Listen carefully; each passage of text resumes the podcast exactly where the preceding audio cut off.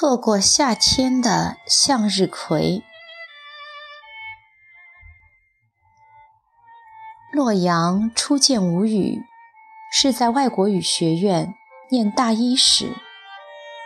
十八岁的洛阳，黑黑的，胖胖的，肉乎乎的手背上有一些浅浅的窝。他常常觉得自己像一只笨拙的巧克力冰激凌。有时候，他真希望身上的脂肪能像冰激凌一样融掉。因为这些，洛阳的心一直是灰色的。他穿着玄色的衣服，像角落里一片不为人见的树叶，小心翼翼地维护着自己的自尊。夏天，系辅导员倡议同学们去残障学校做义工，洛阳是不愿意去的。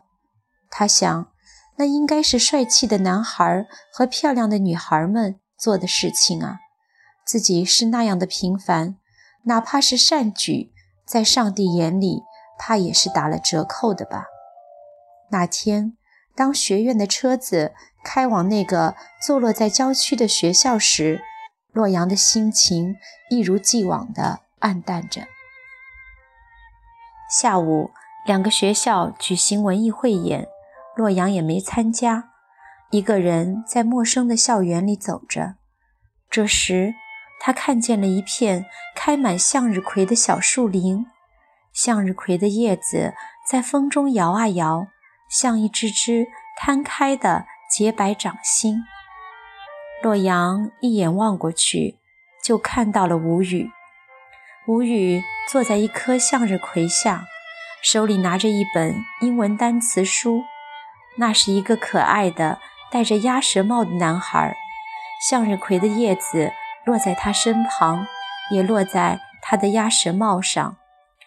洛阳说：“叶子落在你鸭舌帽上了，是吗？”吴语笑了笑。洛阳注意到吴语的眼睛看着远方，而他用来看书的是手。吴语是一个盲人。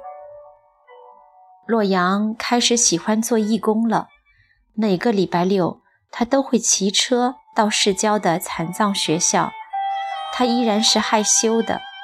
到校门前时，一直低着的头突然抬起来，就算是和门卫大爷招呼过了，然后单车嗖地飞过去，一直飞到吴宇的宿舍楼下。而吴宇是一个性格内向的男孩，先天性角膜混浊隔开的，不仅是他的眼睛，还有他的心。但他喜欢听身边的这个女孩说话。洛阳说：“绿色是小溪里的水，叮咚叮咚；黄色是夏天的汗水，呼啦呼啦；白色，白色是什么呢？”洛阳说。白色是天使的颜色，天使都很轻盈，长着透明的翅膀。那天天空干净晴朗，洛阳为吴语念书，厚厚的时间简史。休息时，吴语突然轻轻地说：“我很喜欢你，你喜欢我吗？”洛阳的脸。腾的红了，摇头，点头，不知所措。吴语急了，他伸出手去拉洛阳的手，他们的手握在了一起。吴语说：“你的手很柔软，你一定是个美丽的女孩子。”洛阳的心微微一抖，仿佛被刺伤了。他看着吴语的脸。那张脸像夏日干净的向日葵，他缩回的手轻轻地摸摸自己的脸，圆圆的，胖胖的，不知不觉，小小的心就像撞了冰山的泰坦尼克，摇晃着，慢慢的沉默了。大二上学期，吴语告诉洛阳，他就要到上海接受角膜捐赠手术了。他是那样的兴奋，鼻尖浸出细细的汗珠。他说：“父母一直为他的眼睛感到遗憾和愧疚，并一直在为他寻找合适的角膜。现在终于找到了。”洛阳的心如在风中微微地颤抖着，一半是浓浓的喜悦，一半是淡淡的忧伤。他和吴语到底是没有缘分的。想着就流了泪，那泪。应当是喜悦吧。为了他能亲眼看到那些美丽的色彩，那些飞翔的小鸟，那片金黄金黄的向日葵。回到学校宿舍，正坐在床沿发呆，电话又追了过来。妈妈礼拜六就会来接我去上海，你会来送我吗？不知道手术会不会很疼，有你来送我，我就不会害怕了。洛阳的心缩成一粒细细的沙。他说：“我一定会来送你的。”到了那一天，吴语却没等到洛阳，一遍遍的，他问妈妈：“有没有见到一个年纪和自己差不多、很漂亮的女孩？”母亲好奇地张望着，同学、老师都在周围，并没有吴语所说的漂亮女孩。一直站在角落的洛阳。却分明看到吴语母亲的眼睛从他脸上扫过，那一刻，他的心像一颗流星划过黑夜，短促的闪亮，随即熄灭。他知道，这个气质雍容的妇人不会想到那样一个胖胖的、平凡的身影会是吴宇心中的美丽女孩。眼睛里酸酸的液体一直流，流了又流。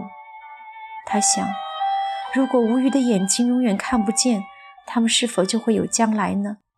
可现实里没有如果，有的只是他喝凉水也会发胖的身体，丑小鸭一样平凡的相貌。洛阳换掉了手机，像一只贝壳，把自己关闭得紧紧的。想吴语时，他忍不住打开信箱，信箱里堆满了吴语的来信。吴语在信里说，他的眼睛已经完全康复，现在已经离开残障学校，去了普通的学校。他问：“你到底在哪里？为什么不和我联系呢？”接下来的一封，他说他一直忘不了她，在他心里，她是最美丽的女孩。洛阳飞快地关闭了网页，不敢再看下去。那些信像一团火。能烧起他一直荒芜的心。他想，怎么会这样呢？自己和吴语，恐龙和王子，原本就是两个世界的人啊！时间一分分一秒秒的划过，两年过去了。洛阳忙着论文答辩、找工作，他让自己忙得像一列不会停歇的火车。唯一的一次脱轨，是在毕业前，洛阳回到了。那片开满向日葵的小树林，那些曾经灿烂的向日葵不见了，眼前是一排白得耀眼的康复训练教室，心里顿时涌起许多失落的感伤。毕业后的三年，洛阳跳过两次槽，此时的洛阳依旧有着丰满的身体，只是当人们的眼光发生改变时，这丰满也就变成了美丽，蜜色的肌肤透出健康的光泽，引得其他女孩子的羡慕。他们说：“洛阳，你诱人的，想让女人都抱一抱。”有一次，公司经理亲自到工作间找到洛阳，那是一个优秀的男人，是每个女孩眼中的钻石王老五。经理说：“洛阳。”你能不能客串一下公司的同声翻译？下午有一个重要的会议。那天下午，在容纳千人的会议厅里，洛阳成功的同声翻译引来了一阵阵的掌声。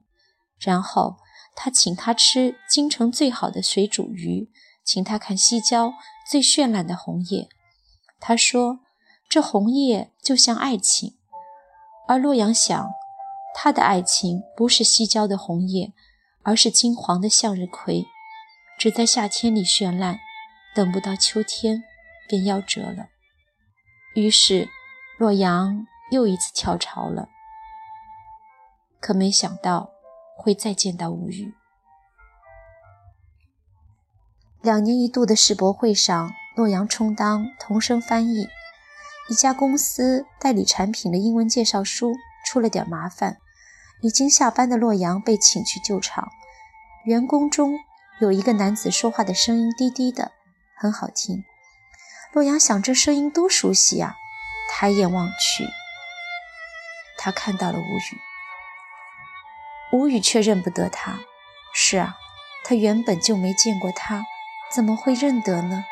而他却一直藏在洛阳心底最柔软的角落。麻烦终于解决，公司请洛阳吃饭。洛阳说：“不用了。”短短三个字，让他注意到了他。那么专注的眼神，让洛阳违背了自己的心。不自觉地跟着走进了餐厅，吴语坐在洛阳身边，吃饭时一时照顾着洛阳。他说：“你的声音很好听，我曾经认识一个女孩，她和你有一样的声音。”洛阳的心一颤，说：“是吗？”吴语说：“我不知道她现在在哪里，我一直在找她，但却找不到。”洛阳一直低着头，直到饭局结束，走出餐厅。他轻轻说了声再见，便一直一直往前走。身后有人叫住自己：“我能握握你的手吗？”洛阳站住，回头，他们的手握在了一起。他说：“是你吗？你的手和他一样软。”洛阳说。不是，你认错人了。他不敢想，也不能想，只匆忙地往前走。忽然觉得痛，低头，是一枚戒指，忽闪忽闪的，圈住他细细的无名指，也圈住了他的一生。泪流了一脸。他曾经的上司，那个优秀男子。一直追求他，他倦了，累了，于是就爱了。虽然不那么炽烈，但他想这样也好，这样就不会痛了。那夜，洛阳打开很久没有打开的邮箱，邮箱里打着一封新的来信。他在信里说：“今天遇到了一个女孩，他和你有着一样的声音，可是他却不是你。”我多么希望他是你。信的背景是一张图片，铺天盖地的全是盛开着的向日葵。洛阳哭了，他想，原来自己和吴语都是不完美的。吴语的不完美在于眼睛，而自己的不完美在于一颗自卑而残缺的心。他多么羡慕那片夏日里的向日葵呀！他们从来不在乎自己美不美，只是盛开着，自信地追随着太阳的方向，就像年轻女孩追随心底的爱情。